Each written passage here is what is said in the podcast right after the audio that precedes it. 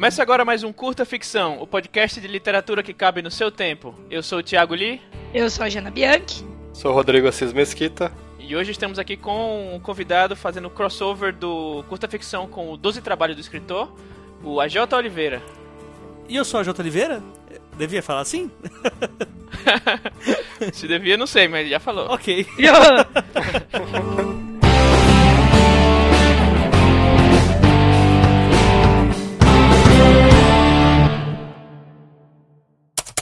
Neste episódio, a gente vai aproveitar um meme que é meio velhinho, mas, bom, tem um, sabe que tem um delay entre, entre a gravação do episódio e a publicação, né?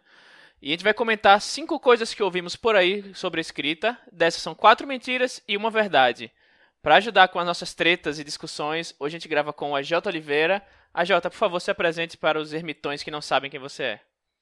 Fala pessoal, tudo bem? Eu sou a J. Oliveira, eu sou host de um podcast lá pelo site do leitor cabuloso.com.br, que é o 12 Trabalhos do Escritor. Podcast que visa ter uma linha do tempo que vai desde a ideia até a publicação de um romance e em cada tema sempre trazendo um autor diferente aí do nosso mercado para falar um pouquinho sobre como o tema daquele episódio fez diferença na carreira dele. Beleza. Não, nós aqui do Curta Ficção somos fanzaços do trabalho do AJ e do 12 Trabalhos.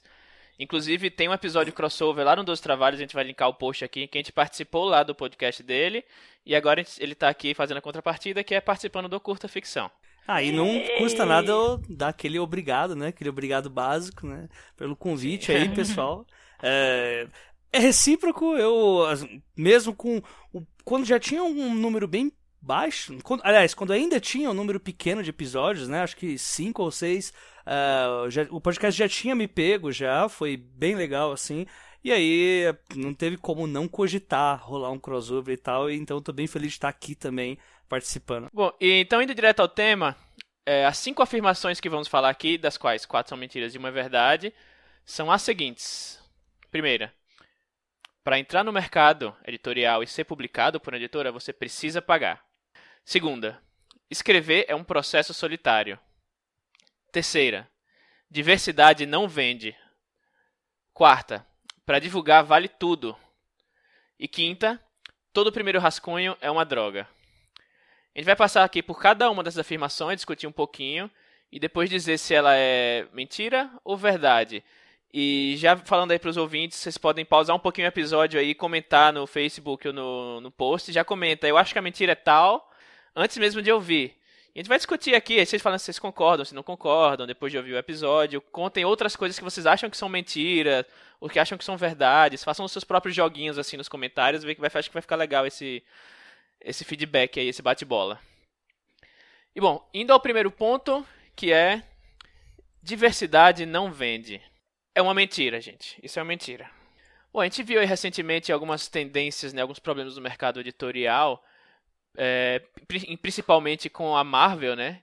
Que teve um problema aí que soltaram uma nota de que a, as vendas não estavam indo bem, apesar de toda a diversidade que estava sendo colocada nas, nas publicações da Marvel, né? Com vários, vários personagens, uma Thor mulher, né, tem um Homem-Aranha negro, etc.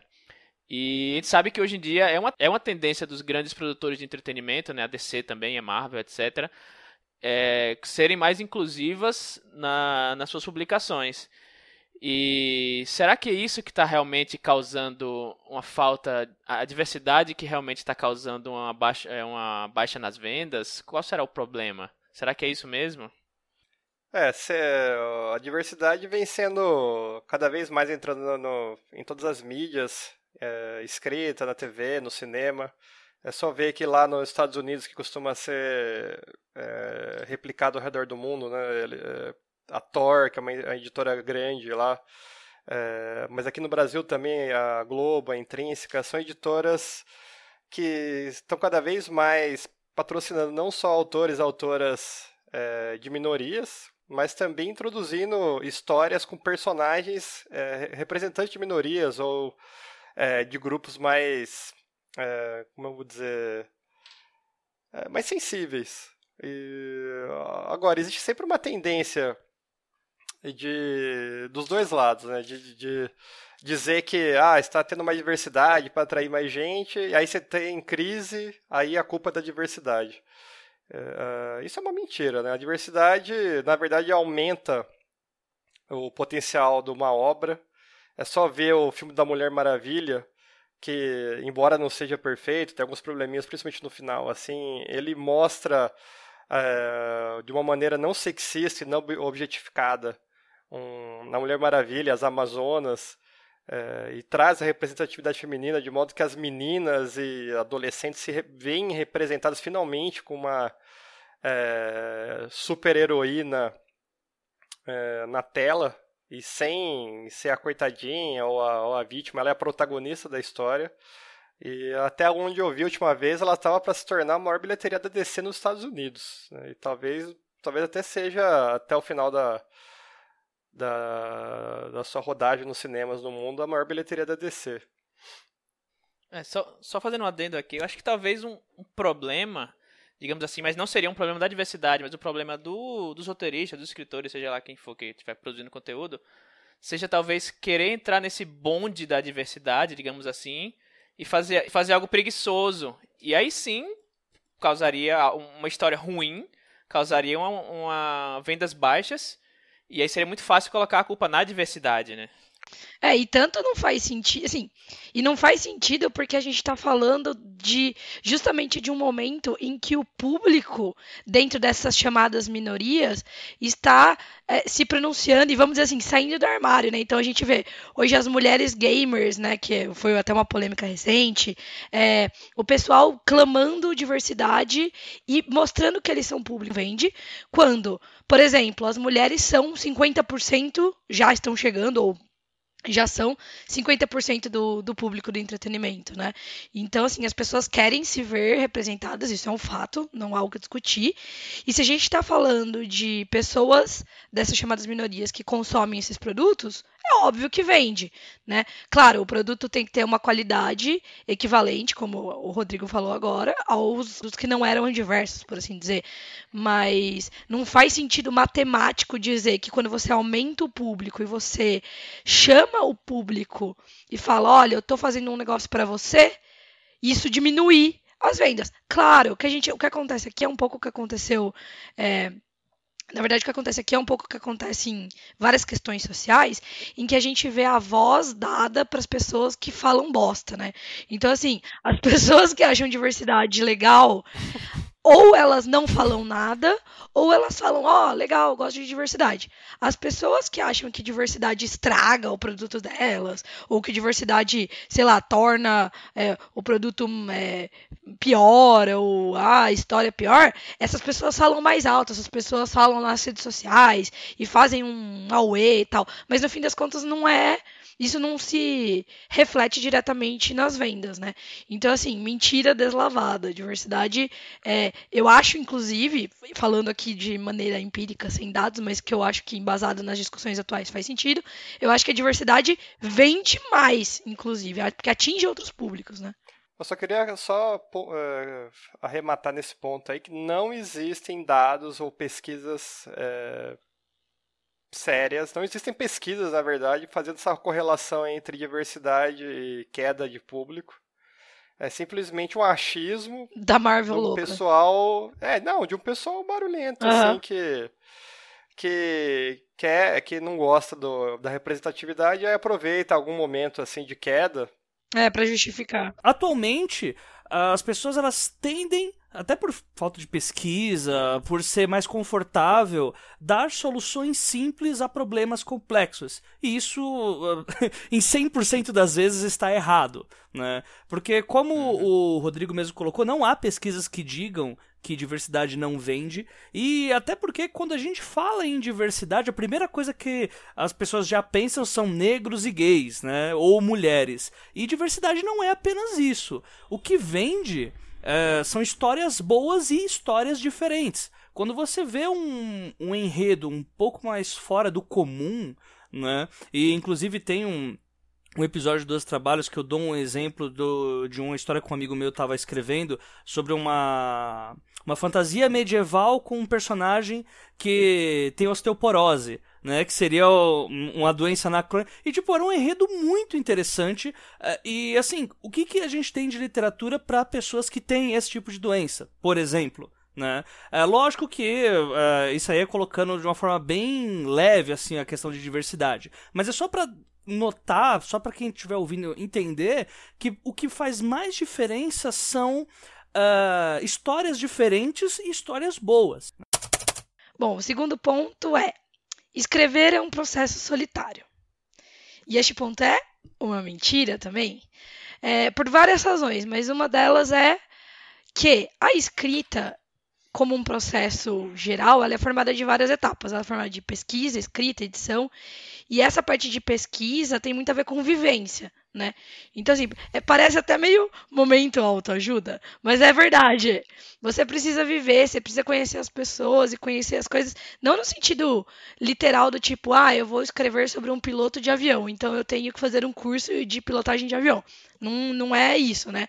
Mas, em especial, quando a gente fala de personagens reais, que a gente sempre fala de personagens que tenham conflitos e tal, é legal a gente é, conhecer o mundo e a reação das pessoas aos diferentes tipos de conflito, mesmo que não seja é, que esse conflito não aconteça com a gente para ir pegando essa essa malemolência e colocar na escrita, né? Isso leva a crer que nós que escrevemos somos completamente autoconfiantes, né? Que desde que a gente começa a escrever um determinado enredo, uh, começo, meio e fim, a gente tem total certeza daquilo que a gente está fazendo, né? Descartando qualquer tipo de opinião e achando que assim que a gente for levar para uma editora vai ser impresso daquele jeito, né? Sendo que a escrita ela ela envolve o tratamento de com leitor beta, com editor. Querendo ou não, mesmo que uma pessoa se negue a ter leitores beta, uh, quando, isso, quando, quando essa história chegar no editor,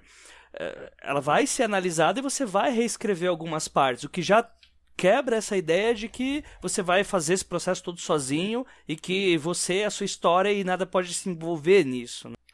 É, é, claro que em algum momento a pessoa tem que sentar e escrever, né? E essa é a parte que todo mundo teme. é, tem até aquela vários é, até memes e frases na internet, Facebook lá, que a ideia na sua cabeça é ótima e você pensa em altos plots, alto, um roteiro excepcional, chega lá na hora frente do computador e fica tudo horrível. É, é... Se eu não me engano, o, o Saramago, depois dele, depois dele ganhar o Nobel, ele disse que estava produzindo um romance que ele não tinha certeza se ia levar até o fim. Né? Ele não tinha essa autoconfiança ainda de. Eles estão falando de Saramago, né? Um nome pequeno, né? E o cara, mesmo com anos e anos, décadas e décadas aí de experiência literária, o cara não sabia se o que ele começou ia chegar bem até o fim, né? Ele precisava de segundas, terceiras, quartas opiniões para isso. Tem até aquela frase lá, aquele, acho que é do Game, que falou que o melhor livro que tem é o livro pronto. É o livro, é aquele rascunho que você terminou de escrever.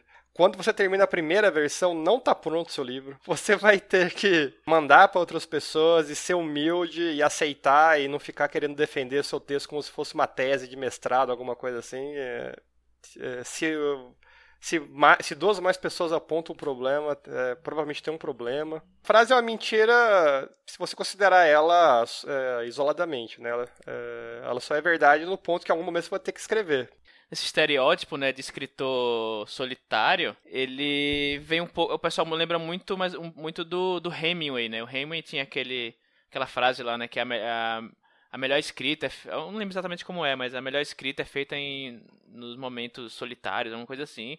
Mas aí você para para olhar a história de vida do Hemingway, ele participou da Primeira Guerra Mundial, da Segunda Guerra Mundial também, inclusive. Ele estava na Espanha durante a Guerra Civil Espanhola.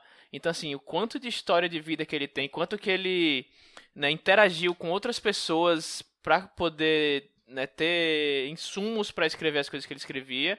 E ele também menciona algumas vezes, algumas coisas que eu estava lendo sobre ele. Ele fala sobre os editores dele, que ele fala que ele omitia muitas coisas do texto daquele, sabe, o show don't tell, sabe, não, não, não explique muito suas coisas. E ele fala que fazia isso até às vezes de propósito, para que o editor vi, viesse e, e e falasse, olha, isso aqui, você poderia colocar isso a mais, isso a mais, e ele falava, não, se você está falando isso, que isso, isso você sentiu falta desse elemento no texto, é porque tá ótimo, sabe? Eu quero que os leitores sintam falta de, disso e completem o resto com a mente. Então ele fala, ele se apoiava também nos editores dele, não é exatamente uma uma atividade solitária, né? Você está solitário somente na, durante o ato de escrever, mas todo o tempo você está trocando experiência com as pessoas. E hoje em dia, principalmente com redes sociais, a gente está trocando ideia o tempo inteiro, o dia todo, com, inclusive com outros autores, com leitores, até mesmo durante a escrita, né? Bom, o terceiro ponto para divulgar a obra vale tudo. É uma mentira. O escritor, como qualquer pessoa que quer se dar bem na profissão, tem que ter uma atitude profissional. Você não basta se autodenominar escritor, é, se autodenominar profissional e ter uma atitude infantil, sair brigando com o pessoal no Facebook, gritando na rua, é, criticando autor que tem livro publicado, mas que na sua opinião não escreve muito bem, ou então que é um, é, um youtuber ou qualquer coisa assim. Porque isso não vai te ajudar em nada. É, ficar desmerecendo outras pessoas não vai te levar a lugar nenhum. O que mais te levará, o que mais leva um escritor que tem uma pretensão de levar a carreira como profissão aí para frente é, é, lidar com a sua imagem, assim, com a sua, com a sua exposição pública de maneira profissional. É, tem gente também que diz assim, ah, mas eu não consigo, é, eu sou espontâneo, isso vai tolher minha espontaneidade. Eu, assim, é, eu só posso dizer assim, bem-vindo ao mundo adulto, né? É assim. A vida é assim todo tempo. Você não pode ser um, uma, uma represa quebrada, assim, que transborda tudo que se vê na sua cabeça e não tem limites e fala o que vem. Não, não existe isso. Isso aí é. Eu acho que talvez um pouco essa, essa esses últimos anos que a internet é, popularizou muito com grupos tipo Facebook, e antes tinha Orkut. E, e, e, que agora as pessoas querem divulgar a própria vida. Até mudou, né? Antigamente era aquela coisa de preservar a privacidade, agora é de, é de buscar uma aprovação ou, uma confirmação pública. Até porque, né, a diferença de quem. A diferença do autor que já. Do autor cri-cri, né? Que fica criticando todo mundo que já tem cinco livros de sucesso publicados. E você, ilustre autor que não publicou nada, é que ele já tem cinco livros publicados de sucesso, já tem um público cativo e você não, né? Então a tendência ele perder é muito mais, muito mais difícil ele perder todo o público dele do que você né, conseguir engajar alguém com ódio. É, fora que é um problema real do mundo real, não só do mercado da escrita, a gente ficar divulgando coisa que é ruim pra zoar, reclamar, se indignar, e aí coisa que é boa, ser, é, trabalho que a gente gosta, é, coisa que a gente curte, a gente não divulga, sabe? E aí você dá mais audiência para pessoas que, obviamente, não vamos citar o nome aqui, não só no mercado da escrita, como eu já disse, mas políticos, é, ditos humoristas e tal, a gente fica compartilhando mais essas coisas do que compartilhar coisas. Uh, que são legais. E em relação a essa mania de achar que pode que vale tudo para divulgar, então eu vou entrar lá, vou fazer um post, marcar 200 mil pessoas, ou então na mesma hora eu vou pegar uma mensagem padrão, copiar e colar e, em todos os grupos de escrita, inclusive quando não tem nada a ver com o tema do meu livro. É, hoje em dia a gente tem que entender também que quando como a gente tem as redes sociais bombando e muitas pessoas com essa mesma mentalidade, acaba que a divulgação em massa, essa divulgação não é, focalizada ou não direcionada, ela é muito pouco efetiva, entendeu? Então, assim, tem um monte de grupo que tem um perfil que tem é, cinco postagens por hora falando compra meu livro, leia meu livro no Notepad e adivinhem qual que é a atenção que muitas das pessoas, inclusive eu, dá para esse tipo de postagem. Zero né? Então, assim, a pessoa vai lá, compartilha uma postagem da página dela que já está compartilhada do perfil dela, não tem nada escrito, não tem nada que me irrita mais, na verdade, do que a postagem que a pessoa, assim, só compartilha de outra, de, tipo assim, da página dela num grupo, entendeu? Meu, fala, ó, grupo de tal, sei que vocês gostam disso, disso, disso, sabe? Engaja, usa uma faz uma pergunta. Lá no CAF a gente tem uma regra muito básica, não sei se todo mundo conhece. Quem não conhece pode conhecer agora e começar a utilizá-la. Inclusive, que faria muito bem para o tanto de mensagem spam que a gente apaga por dia. Que é o seguinte: a gente, você pode divulgar quanto você quiser o seu trabalho lá, mas contanto que esse trabalho venha com uma discussão. Então, ah, publiquei um livro sobre vampiros. É, não vou lá e compartilho o link do meu livro e beleza, e dane-se. A gente apaga essas postagens. Antes a gente avisava, agora a gente apaga na cara dura. Muitas vezes a gente vê que as pessoas nem percebem que que a postagem foi apagada, porque ela nunca mais volta no grupo para ver se a postagem tá lá ou não. É, mas, se você vai lá e compartilha e coloca assim: é, Pessoal, o que, que, vocês acham de é, vampiros que andam de moto? O meu personagem é um vampiro que anda de moto. O que, que vocês acham? Faz sentido? É legal? Vocês leriam? Pronto, a gente aprova, entendeu? Porque gerou uma discussão. Então, não, não vale tudo para divulgar. É legal que você apontou essa, essa parada de adicionar. Uh, fulano adicionou você e mais 98 pessoas nesse post.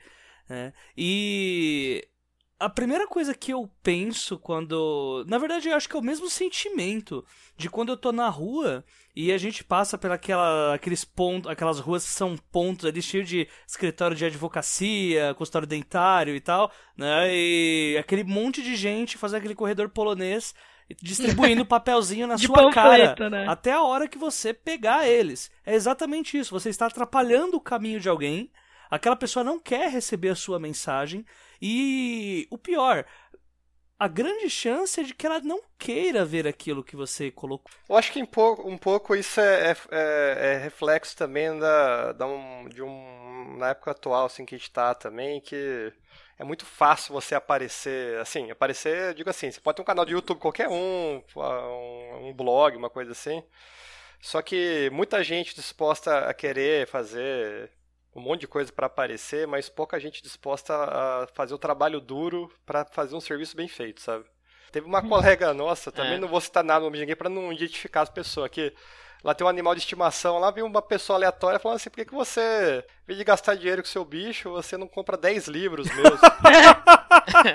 Mandou no inbox, é. assim, tipo, adicionou Oi, tudo bom? Quer comprar 10 livros? É. Você gasta dinheiro em outras coisas. Por que você não gasta com o meu livro? Tipo, é, então. Oi? É, é, então, isso é ridículo. O que, que tem a ver, entendeu? Eu, eu, eu vou dizer assim, eu, eu até lembrei que eu tava, quando você estava falando aí, que o livro do Lee ali, o Hacking, né? Tem um colega nosso que leu, putz, isso faz uns dois anos já. E ele ficou tão empolgado que ele começou a fazer um live tweet do Nossa, não sei o que, não acredito. Falei, pô, preciso ler esse livro. Aí eu fui lá, comprei o livro lá, o livro é, achei ah, muito bom mesmo, assim. E depois o. E até recentemente teve um. Teve um conto aqui é, que eu escrevi, assim, eu mandei para a Betá, sei lá, uns, uns, amigos, um amigo meu lá tal. Daí o cara falou, nossa, quanto é animal tal, não sei o quê. Aí o, aí o Lee falou, porra, preciso ler esse conto, então, né? Sabe, assim, é, eu sei que nem sempre fazer um serviço bom ou excelente vai te trazer a, a vai trazer a repercussão que você espera. Nunca subestime o poder do boca a boca. É, né? então. Tipo é, isso. Pois é. Só pra. Calma aí, só pra fazer uma. Uma, né, pra quem não entendeu ainda, um pequeno setlist bem básico do bom senso aí, né? Primeiro, não marcar pessoas, né? Não marcar 90 mil pessoas no mesmo post, é um ótimo começo, né? Uh, não ficar divulgando o seu livro por mensagem privada, seja em qualquer rede social for ou no WhatsApp. Imagina você postando o seu livro, compre meu livro no grupo do WhatsApp da família. Né? Uh, mensagem privada, jamais, não faça isso. E até um terceiro ponto que eu acho muito interessante ressaltar e acho que a gente fala pouco quando começa a conversar sobre esse assunto, que é não fazer divulgação do seu livro em postagens de outras pessoas. E isso vai contra a coisa que a gente já vem falando, até que já foi dito pelo Rodrigo em outro tópico, que é que você tem que tratar a sua obra de uma forma profissional. Né? E isso não é profissional você sair uh, vendendo como se fosse caqui na feira. Né? Não é necessário esse desespero todo. Foque no seu público-alvo, entenda quem é seu público-alvo, que é muito mais efetivo. É melhor você fazer, por exemplo, cinco postagens mas sabendo seu público-alvo do que fazer 100 postagens para atirando para todo lado, sabe? E só para finalizar então esse ponto, uma dica bem valiosa que eu aprendi com o tempo, imagino que todos nós temos aprendido ou vamos aprender ainda, é que nem, nem mesmo, e assim, não tô, não tô falando com ninguém específico é, de jeito nenhum, mas se muitas vezes nem mesmo seus amigos próximos e familiares compram seu livro, quem dirá um estranho qualquer, entendeu? E quem já lançou livro, quem já lançou coisa na internet, publica conteúdo, sabe que, assim, por exemplo, se você tem um primo de segundo grau, ou sei lá, um, um amigo do trabalho e tal, eles não têm nenhum, nenhuma obrigação em comprar seu trabalho, em, em, ler seu livro, por exemplo. Até porque a gente, as pessoas são ocupadas, eu mesmo, é, tem muito livro que eu é, às vezes comprei e não li, às vezes não me interessei em comprar, porque assim, tem muita coisa para ler, muita coisa para fazer, acaba que você ou vai em as coisas que você gosta ou em alguém que realmente é muito próximo. Então, se nem mesmo os familiares e, amigos leem ou compram as suas coisas, imagine quem, quem tá de longe. Então, o ponto 4 fica por minha conta, né? E é uma das mentiras aí mais recentes, né? Que vira e mexe rola a cada época aí de começa a ter distribuição de antologias e afins. É, Para entrar no mercado e ser publicado por editora, você precisa pagar. Né? que é uma. É, é nat, eu acho que é natural acontecer esse tipo de discussão, só que é preocupante o quanto que as pessoas começam a levar ferro e fogo conforme uh, vão, uh, vão acontecendo causos desse tipo. Por exemplo, gente, aliás, vamos citar um, o, o básico, né? Que vamos colocar que nós temos 10 editoras que são o foco de todo, todo autor de enviar os seus manuscritos, né? E vamos supor que nós tenhamos mil autores que querem publicar por essas editoras. Se essas 10 editoras por ano é, publicassem 10 livros de autores, é, 100 livros de autores nacionais, né? 10 cada uma, 900 pessoas iam ficar de fora. E a partir desse momento começa a ter uma oferta e demanda de editoras que começam a cobrar para isso. E como uma grande maioria vai pagar para ser publicado, começa a se gerar o, o tipo de boato errôneo de que, primeiro, para as editoras grandes ou editoras que não cobram, só entra quem é indicado e, por, em contrapartida, uh, aliás, e pelo outro lado, só consegue chegar longe quem paga para publicar.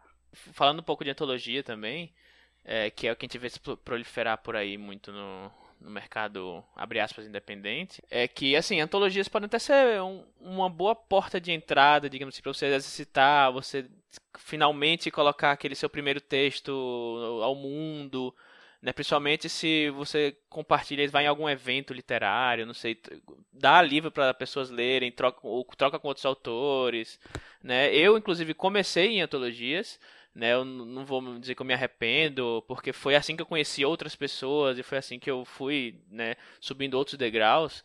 Mas assim, não vai te dar nome, principalmente porque se você tem, sei lá, na antologia com mais de 30 pessoas, né, é o, o a quantidade de exposição que a antologia tem, né, seu nome está ali diluído em mais 29 pessoas.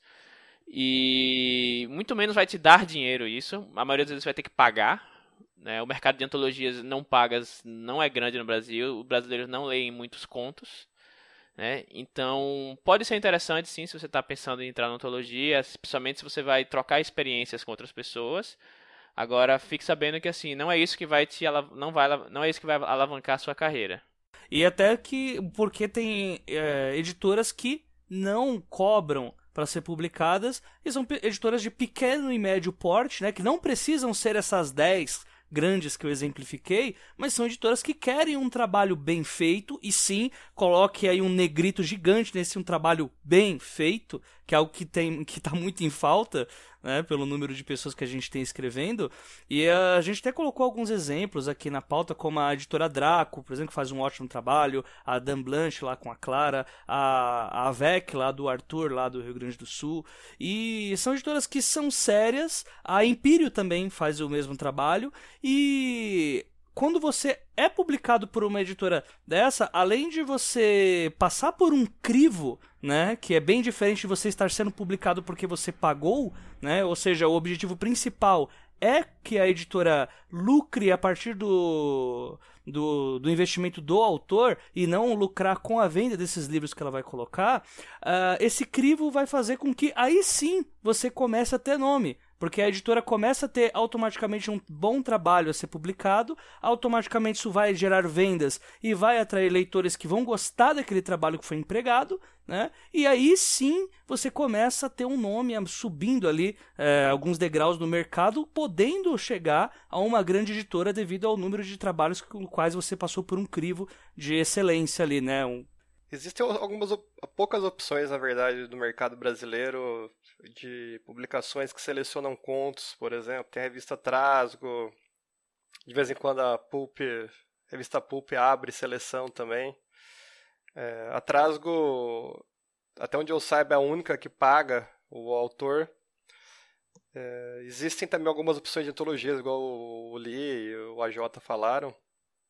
Assim, eu tenho por princípio não pagar para publicar em lugar nenhum, porque eu acho que, em parte porque eu acho que é, um, é se enganar, né? Porque se você está pagando para para publicar é, numa pseudo-editora, alguma coisa assim, você não está sendo editado, né? Você está pagando a vaidade de ter seu nome lá e se enganando achando que é uma editora que está te publicando. E segundo, que eu acho que isso não incentiva a melhora do, do mercado editorial, sabe? Assim. Na verdade, piora, né? É anti-mercado isso. Sim, porque não adianta você entolhar o mercado de um mar assim de textos que é só você pagar e publica, assim, e, e imprime. E não tem nenhuma curadoria, não tem edição, não tem revisão, não tem nada.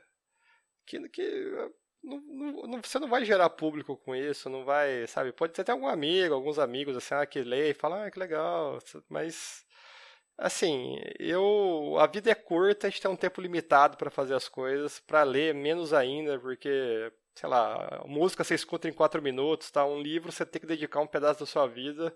Se for uma coisa horrível, você não vai, sabe? Eu, eu hoje em dia, assim, eu não me forço a terminar nada, assim, que eu não acho ruim, sabe? Então imagina, isso considerando obras profissionais, né? Imagina então um negócio totalmente amador, que já, às vezes a sinopse já tem erro de vírgula. Então assim, eu prefiro ou mandar para uma dessas poucas opções que tem de curadoria, tipo a Trasgo. É, existem alguns concursos literários sérios também. É, aí você tem que ver se é, é, o tipo de gênero que você costuma escrever ou gosta, porque tem uns que são mais alta literatura, outros são ficção científica. É, existem editoras pequenas é, ou de nicho, como a Draco, que abrem de vez em quando editais para antologias. E agora, no geral, até que a gente já conversou com o Daniel Lameira e tal, é assim, é difícil. É, não tem. O pessoal acho que cria essa, esse mito na cabeça, porque fala assim: ah, mas eu escrevi o meu primeiro livro e aí eu mandei pra, tipo, cinco editoras, daí o cara manda, tipo, pra Rocco, Companhia das Letras, tipo. E aí todo mundo negou, mas aí tem que pagar, né, pra, pra entrar no mercado. E assim, não. O processo é difícil. Não tem atalho e, e, e é um mercado, assim, ele é difícil. Escrever e publicar em editoras legais é uma coisa que é difícil no mundo inteiro, né? A gente vê lá nos Estados Unidos que é um mercado super competitivo, com agenciamento e toda. E a gente vê grandes autores falando que foram rejeitados 357 milhões de vezes por todas as editoras e revistas. Aqui no Brasil, que a gente tem um mercado que tem. É, pouca formação, muita, muita gente tentando publicar, o que é legal, é, e pouca é, proporcionalmente poucos leitores, é difícil. Então, assim, aceite que você vai ser rejeitado ou que você vai ter que fazer é, um esforço muito grande para conseguir encontrar uma editora. Muitas vezes, aliás, muitas vezes não, né? Mas na grandíssima maioria das vezes, nenhuma dessas grandes editoras. Aceite isso e entenda que, que não é que eu só eu preciso pagar para entrar no mercado. Você precisa de tempo e de paciência. Então, essa que é a mentira é que é, não é a mentira não é que você vai ser publicado por uma grande editora imediatamente se você tiver um ótimo texto. Às vezes o seu texto é maravilhoso, o seu livro é ótimo, é o perfeito para o público. É difícil mesmo assim. Então, acho que é, essa é a mentira, começou aí já. É, talvez dê pra gente também ressaltar que é, não é porque você pagou que você tá errado, tá? Não, não é essa que é, não é esse que é o ponto, né? Por, há exceções, né? Só que a gente está falando em, uh, em grande número de editoras que editoras entre aspas que fazem pacotes no qual você tanto com antologia quanto com livro físico, na qual você faz 100% do investimento para ou não receber nada de faturamento sobre o que você está pagando, ou para ter uma quantia que você teria se a editora arcasse com todos os custos. Né? O que é diferente, por exemplo, que é, há casos que, principalmente em HQ, eu vejo que acontece muito isso de o autor, né, o, o autor e o, o, roteirista e o, e o desenhista querem um, uma capa melhor ou querem é, imprimir com um pouco mais de um pouco mais de luxo, se é que eu posso colocar essa palavra, e depois a editora vai lá e isso abate no, no quanto a, o cara vai receber em direitos autorais. Por exemplo, o cara ia receber 10, ele investiu um pouco mais, a gente aumenta um pouco isso. Ou, enfim, é, há exceções para isso. Só que quando a gente fala, em grande maioria desse mercado, que tenta convencer, e não é só dos autores isso, as próprias, as próprias editoras barra gráficas tentam colocar essa visão pro autor de que uh, ele tem que pagar, ele não vai receber direito autoral, talvez haja uma segunda impressão, e essa é a única forma dele começar a ser lido, começar a ter público e chegar a uma grande editora. E isso é uma falácia, né? A real é que escritor é praticamente uma vida de concurseiro. É difícil, é complicado e não é no primeiro concurso que você vai prestar que você vai pegar uma vaga na Polícia Federal, né? É, não é assim que funciona. É, só, só fazer um adendo aí, até puxando o que o AJ falou, eu não sou contra o, o autor investir, obviamente, ele pagar do bolso é, revisor, editor, é, gráfica, capista. Eu, o que eu não vejo com bons olhos, assim, o que eu não gosto é de. É, Vanity Press, que a gente fala, né, aquela editoras de vaidade, entre aspas, que falam, se, se vendem como editoras é, dizendo assim, não, nós vamos selecionar o, um livro, ou um conto, enfim. Mas aí você tem que pagar, é, fazer um investimento. Eles, eles usam geralmente termos assim, tipo uma. Você ganha o concurso e depois paga para ser publicado. É, né? Você assim, ou tem que pagar já uma, ta uma taxa gigante para entrar, ou então assim, não, mas é um risco compartilhado. É assim, você compra 700 livros e depois o que vender dos 701 para frente é seu, meu amigo. Se você vender 700 livros já de cara, você no mercado brasileiro já é tipo Eduardo Spor, assim. Eu acho que e você não estaria numa editora. É, editora entre aspas, já estaria já numa editora é... numa editora de verdade, sabe? É, não vamos no... entrar na treta aqui, né? É, chegamos ao último ponto aqui, que para os que ouviram com atenção do episódio inteiro, é a nossa verdade aqui, que é todo primeiro rascunho é uma droga. Escrever é reescrever. Né? Não é fácil você colocar as ideias no papel. É, hoje em dia todo mundo tem uma ideia. Eu, quando tinha, sei lá, 3 a 5 anos de idade, eu lembro que eu tive ideia e, e fazia desenhos. E meu pai tem, tem até hoje, mas assim, eu pego e falo: olha que, que merda. Assim, era, era uma ideia, sabe? E por mais clara que a, a ideia esteja na sua cabeça, por mais revolucionária que, que seu mundo, sua história, seus personagens pareçam na sua cabeça, né, não é praticamente impossível você acertar de primeira. Pode ser que você acerte alguns, algumas coisas, mas você não nunca você vai ter um texto finalizado pronto no seu primeiro rascunho. Mesmo o Stephen King que diz que não faz outline, ele já começa a escrever do, e vai até o fim.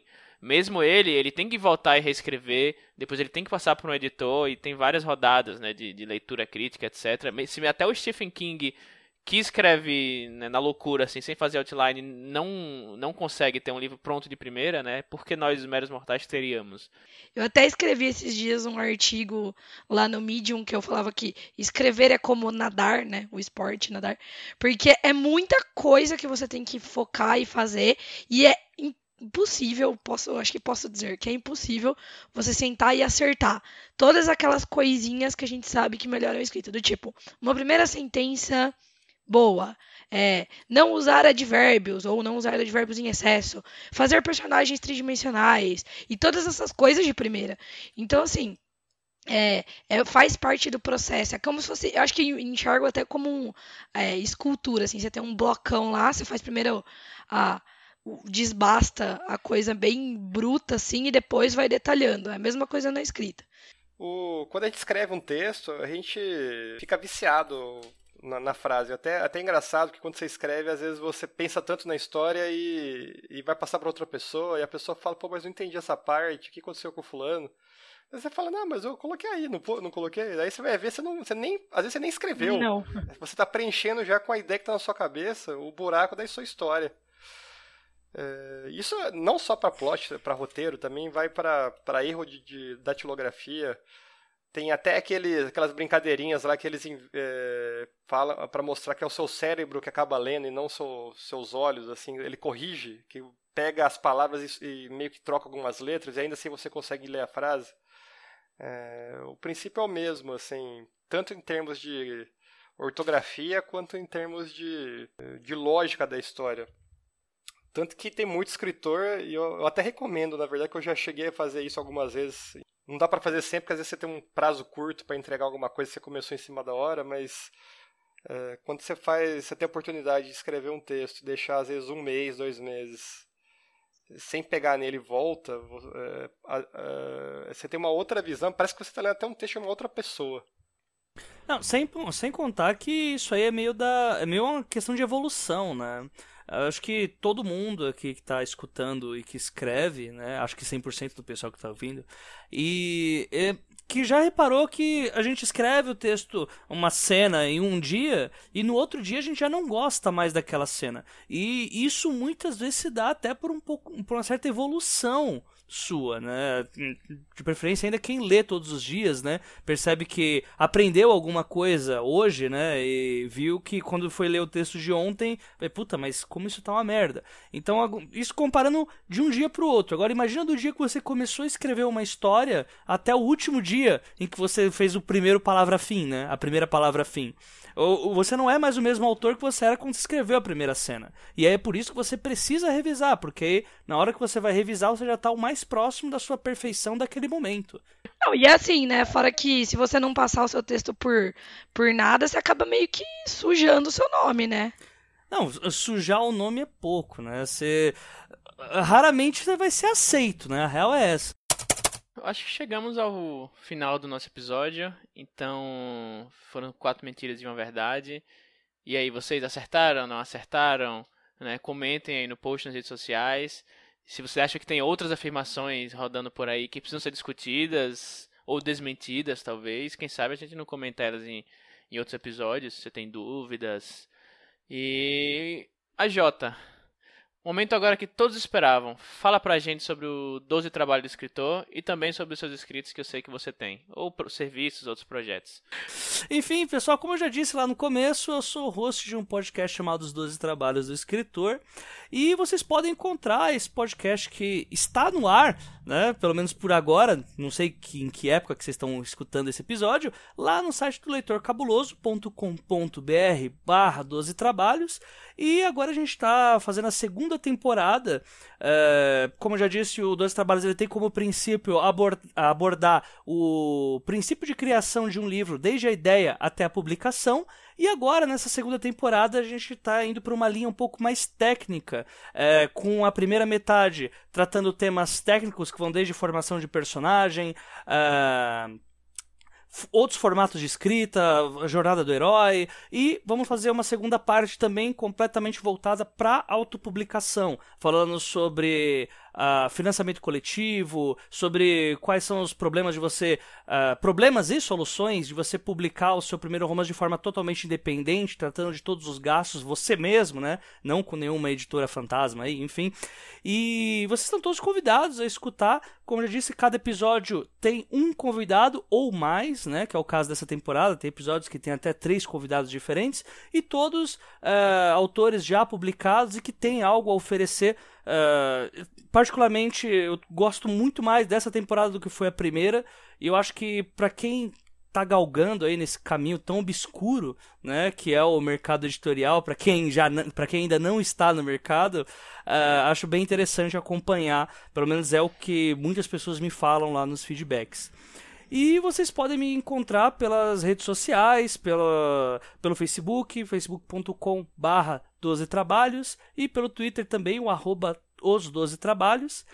E deixa eu ver se faltou alguma coisa. E também pelo Wattpad, que eu tenho um romancezinho lá, sendo produzido um capítulo por semana, chamado Asas Pingentes e Imortais, que é uma fantasia urbana passada aqui em São Paulo, mais precisamente no bairro da Liberdade, onde um garoto chamado Benjamin, ele é um jovem que sofre de esquizofrenia e mora com uma família neopentecostal extremista. E, além disso, um belo dia ele descobre que essas vozes que ele escuta na cabeça, na verdade, não são frutos de uma doença, mas sim de uma antiga entidade que se apoderou do corpo dele e vai fazer muitas coisas horríveis com esse domínio cristão que envolve ele. Enfim, todos muito convidados. Eu espero que o Thiago deixe o link aqui, senão eu vou ficar muito triste com ele. E né? Por último, muito obrigado para todo mundo por ter me convidado. Eu gostei muito de bater esse papo aqui com vocês. Tal qual foi lá no Dos Trabalhos, acho que eu aprendi muito, né, com muitas coisas que vocês disseram, muitas opiniões e principalmente também para pensar em alguns pontos que quem já está no mercado há muito tempo ou quem acompanha à distância o mercado, como é meu caso, acaba esquecendo um pouco e que são temas muito importantes que devem continuar sendo abordados. Novamente obrigado a Jota, obrigado Jana e Rodrigo. Ei. Aê! Aê!